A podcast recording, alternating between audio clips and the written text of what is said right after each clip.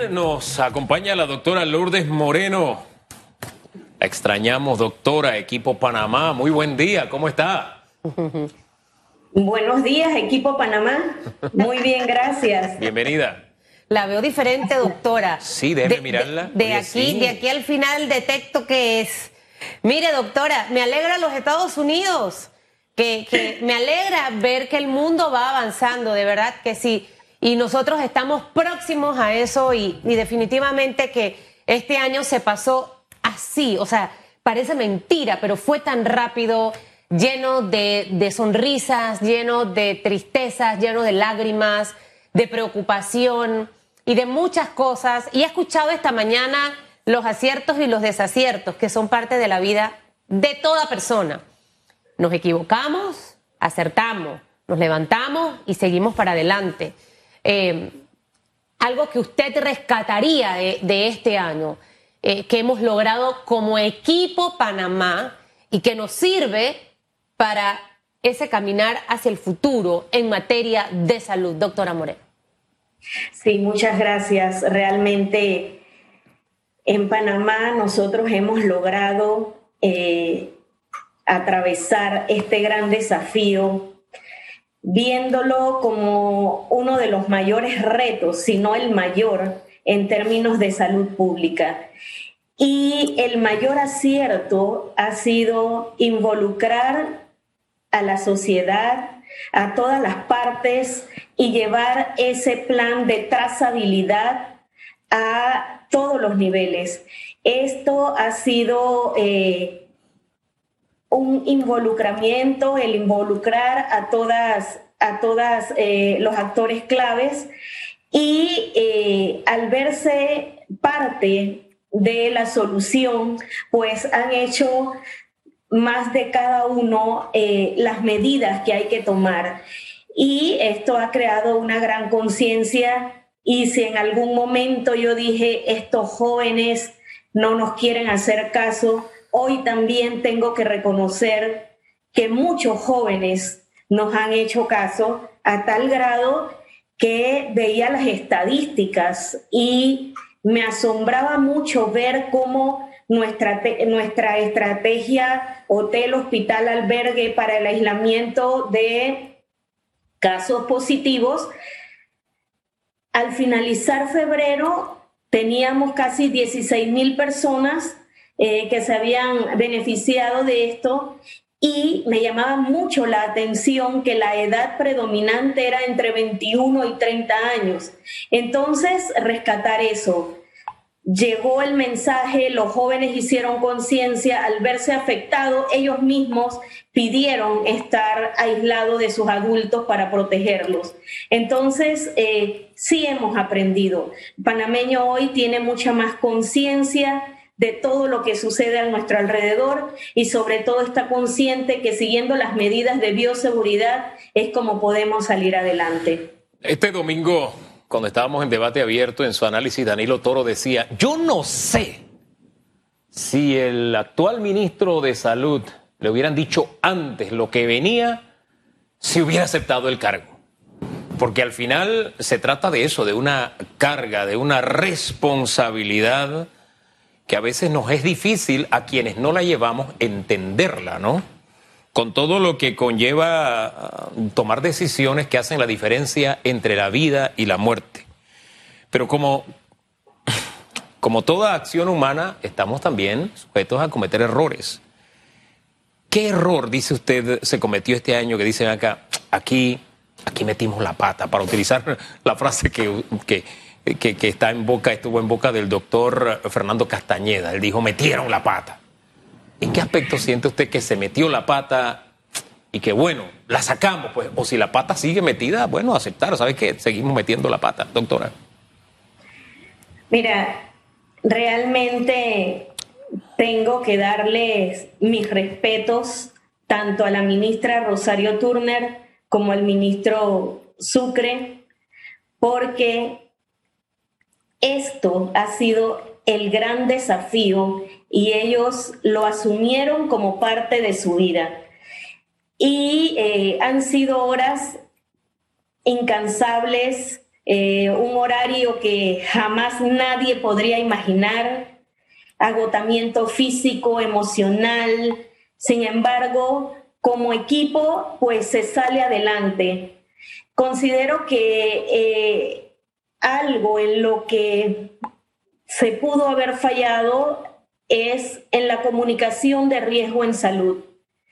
Pienso que eh, muchas veces se dieron mensajes, como bien lo decíamos, ha sido la pandemia de la, de la infodemia y eh, nos faltó reaccionar a muchos de estos mensajes. Quizás por llevar, eh, como en buen panameño decimos, la fiesta en paz. Sin embargo, esto eh, llevó a muchas confusiones a la población y muchas veces hasta parecía ya que, no nos querían hacer caso porque eh, decían, bueno, ¿a quién le creemos? A los que eh, hablan fuera del ministerio o a los que están dentro del ministerio. Y realmente es algo que eh, sí se debe tener muy en cuenta. La comunicación de riesgo en salud es vital en estas, en estas eh, situaciones y yo creo que si en algo tendríamos que mejorar en un futuro sería precisamente en esto. Ahora, la, comunicación es vital en todo el sentido, de hecho, eh, en todo el sentido de la gestión gubernamental, no solo en el tema salud. Eh, comunicarse en un hogar, la pareja de esposos, con los hijos, es fundamental. En los vecinos, los hermanos, la familia que sale del, círculo más cercano, también es fundamental. Creo que ahí tenemos un gran aprendizaje. Hace semanas estuvo aquí uno de los asesores de presidencia eh, y el señor Mezquita, y le reforzábamos ese tema porque tristemente, eh, doctora, existen grupos malintencionados y, yo me atrevería, por ejemplo, a, rescatar cosas positivas. Eh, un sistema tecnológico que pudimos poner así rápido eh, para poder ofrecer servicios de distintos de distintas maneras, el tema de las llamadas, los síntomas, a los mando a buscar, a lo mejor con unas de sus fallas, pero fue rápido por una cantidad de población. El tema del bono solidario, por ejemplo, Panamá, eh, uno de los pocos países en el mundo en que se activó esto rápido. Otros países no había bono. En Estados Unidos no había bono, por ejemplo. Eh, a lo mejor era poquito, más o menos, o, era demasiado. El tema ahora de la vacunación, fabuloso, la organización que se ven eh, en todos estos temas. De aquí en adelante eh, vienen muchas cosas y muchos retos. Un sistema de salud que tiene que reforzarse. ¿Cómo es ese, ese caminar para poco a poco ir, doctora? Tratando de, recuperar un poco lo, perdido eh, y sumándonos a esa lista porque el país tiene que seguir adelante a un año de. ¿Y cuándo se acaba todo esto? Es lo que la gente dice. Y bueno, es un año hoy, pero ¿cuándo se acaba, Susan? Así es, eh, muy importante. Eh, el Ministerio de Salud y la Caja de Seguro Social, incluso la medicina privada en este país, lejos de todo lo malo que ha sucedido, eh, también tenemos que rescatar, como bien dices, lo bueno. Y ha sido una unión en, en el sistema, se trabaja muy en equipo, y cada día se refuerza pues ese trabajo, ese vínculo para seguir adelante. Se han hecho muchas adecuaciones a las estructuras mismas, a las infraestructuras, se han creado nuevas salas, se han habilitado con equipos mucho más modernos. Tenemos un sistema, eh, por lo menos en el lado de, vigilancia epidemiológica, eh, totalmente digitalizado, ya un 95%. Y em, hemos tenido eh, un acercamiento muy grande en todos los sentidos. El sistema de salud gana, más que perder el sistema de salud gana porque se ha reforzado. Eh, todos, desde, desde los recién graduados hasta los que son ya adultos mayores dentro del sistema, han estado allí cooperando, diciendo, eh, dando sus consejos, otros directos en la, primera línea. Hemos tenido pérdidas, es cierto, eh, muy dolorosas, pero eh, con base a ello es que precisamente todos agarramos esa fuerza de decir, bueno, que, que lo que pasó con ellos, las defunciones de ellos no sean en vano, sino eh, que nos sirvan de fuerza para seguir adelante. El sistema definitivamente tiene que eh, abocarse a los programas que, han estado un poco eh, dejados a un lado para atender COVID. Sin embargo, puedo decirles que al mismo tiempo se han estado viendo todas las patologías. Pienso que hay que darle una inyección directa para que eh, los, los ciudadanos vean que se está trabajando en ese sentido. Nosotros nunca hemos dejado de vigilar una patología y de darle solución al paciente. Sin embargo, eh, hay que hacer una apertura mayor en las instalaciones de salud para estos servicios. Mire, rescato eso último que nos dice porque incluso nuestros hábitos nos han llevado a que este año los casos de influenza, de resfriado común, incluso hayan disminuido. Se demuestra que cambiando nuestros hábitos, es más, mi suegra es la única persona que yo conozco que se ha resfriado en este tiempo. Mire usted, antes siempre alrededor uno se encontraba con la cantidad de resfriados y demás. En gran medida ha sido porque hemos centrado la atención como país en tratar de hacer las cosas mejor. Hace un año veíamos en otros países como Ecuador, como Italia, que recogían los muertos en la calle. Así de cruda era la situación. Y una de las metas establecidas era que el sistema de salud no colapsara. y a pesar de que ha habido muerte y dolor en Panamá, no llegamos a ese nivel. Gracias a, todas esas medidas que llevamos en conjunto.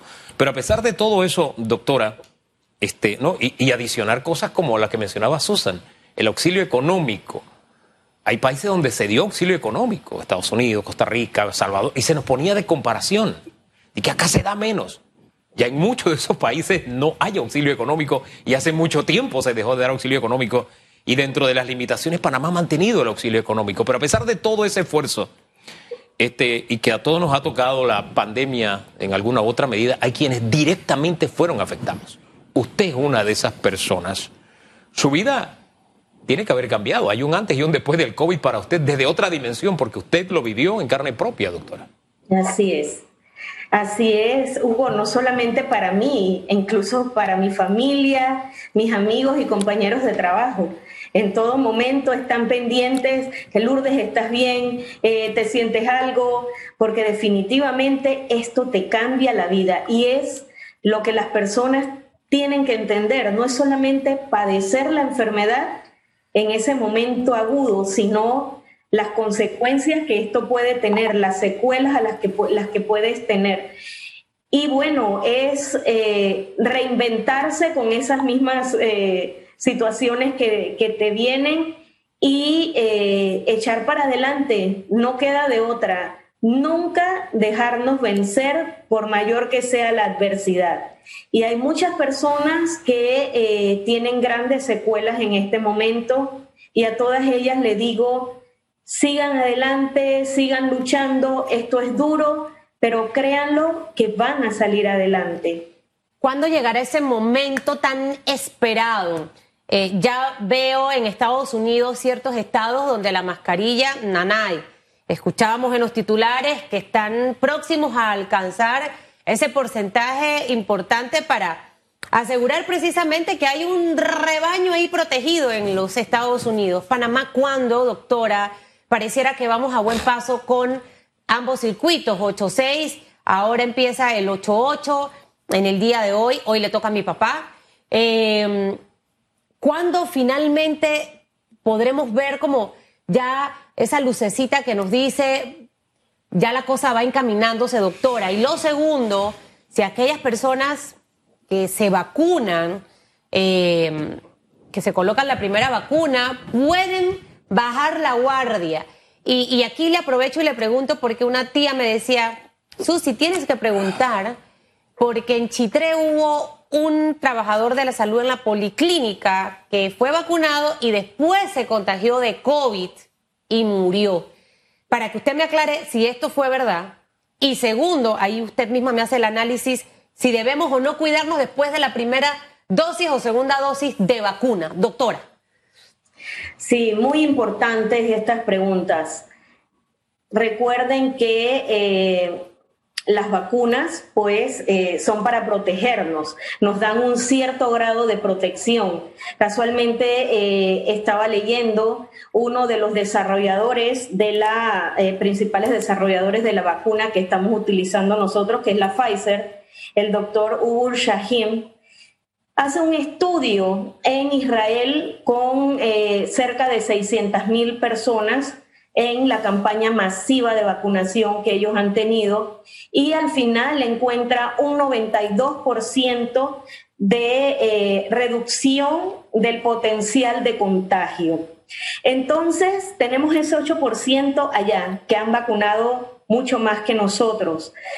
Nosotros no podemos bajar la guardia en ningún momento, extremar las medidas de bioseguridad, el uso de mascarilla, el distanciamiento físico, no olvidarnos de la burbuja familiar. Este fin de semana con la apertura de las actividades, wow, pensé que percepción, wow, la pandemia se acabó y no me di cuenta porque había fiestas, reuniones y eh, era un gran goce, es cierto, pero tenemos que tener cautela, tenemos que ser cuidadosos. La gran mayoría de las personas no se ha vacunado, el virus sigue, el virus viaja con nosotros a donde vayamos. Entonces, eh, no podemos bajar la guardia. Y en cuanto a las personas que se han vacunado, si han salido positivas, pues no tenemos eh,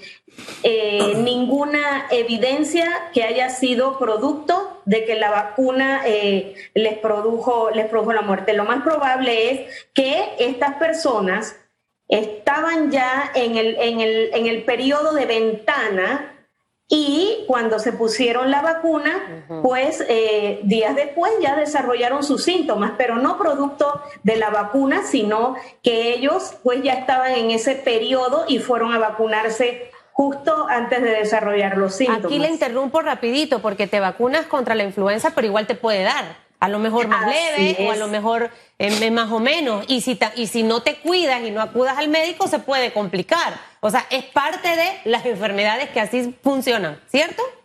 Así es, la vacuna es para evitar que tengas una complicación grave de la enfermedad, no para que no te dé la enfermedad.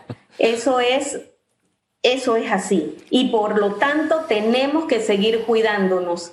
Y por favor, ese equipo Panamá no deje las medidas de bioseguridad de un lado. Vamos por un buen camino, estamos viendo esa gran luz al final de este camino y eh, esta es una enfermedad que, wow, realmente tiene que ver mucho con la conducta humana.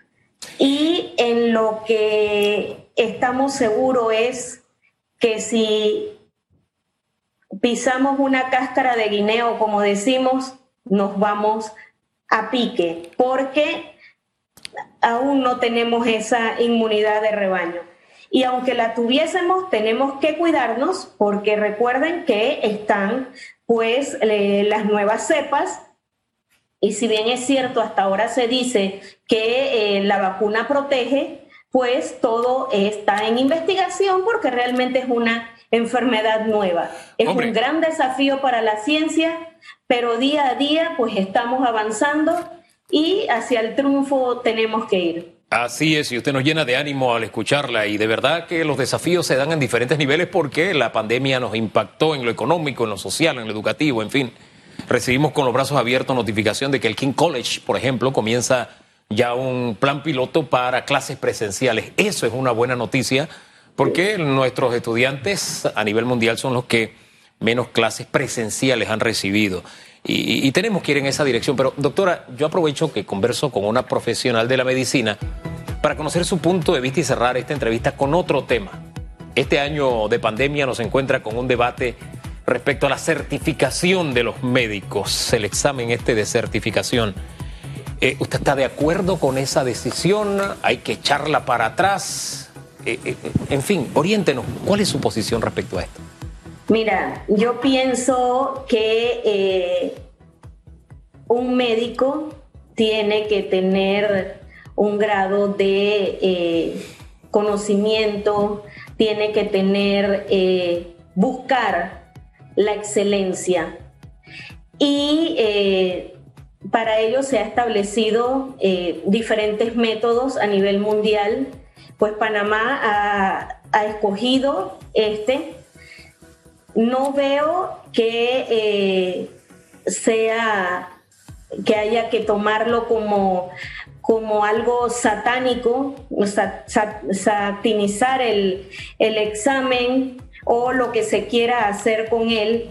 Yo pienso que mientras busquemos que sea mejor para la población, darle una mejor atención, pues debe hacerse. Lo que no, lo que no estoy de acuerdo es en utilizar nombres de personas que han estado estudiando medicina, que al final del camino llegarán a ser colegas y eh, por temas netamente políticos de, sus familiares y que les empañen una carrera que ni siquiera empieza porque apenas están intentando entrar en un internado. Eso no me parece, eso me parece caer en lo más bajo que pueda existir como ser humano, porque cada quien es independiente. O sea, yo no puedo eh, que, que por mis acciones juzguen a mis hijas.